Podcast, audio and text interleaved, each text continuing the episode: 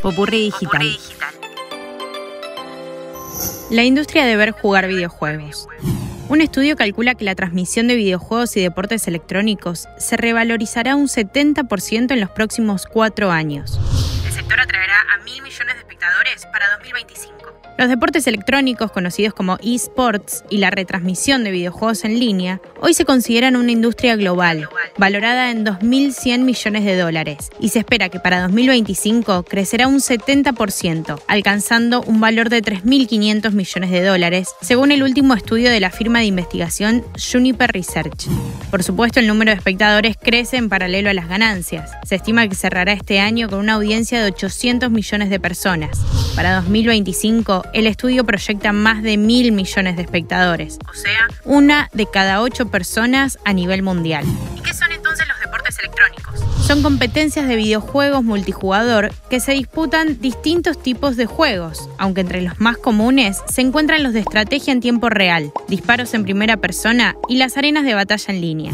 Los analistas predicen que el valor estará impulsado por el gasto de suscripción a las plataformas de transmisión y el gasto en publicidad sobre las transmisiones. También por los derechos de transmisión, los acuerdos de patrocinios y la venta de entradas para eventos en vivo cuando esto se pueda hacer.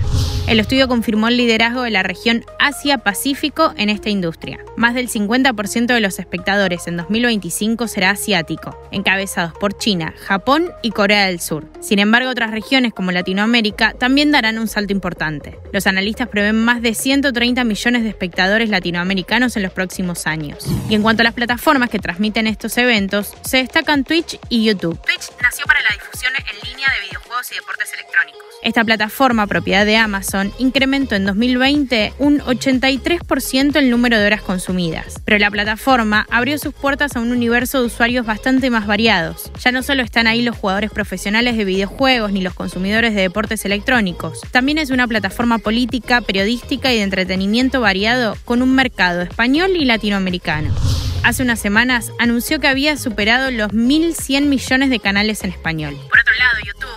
El indiscutible rey del video, también se sumó a la industria de los videojuegos en línea y los deportes electrónicos, siendo la competencia más fuerte para Twitch. La compañía cuenta con más de 2.000 millones de usuarios registrados mensualmente y unas 500 horas de contenido subido cada día.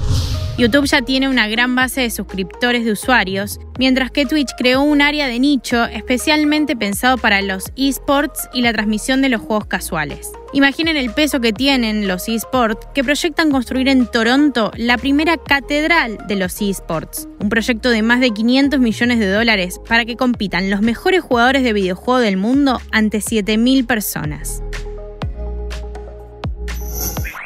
Soy Sofía Yolastra. Conoce más en popurridigital.com.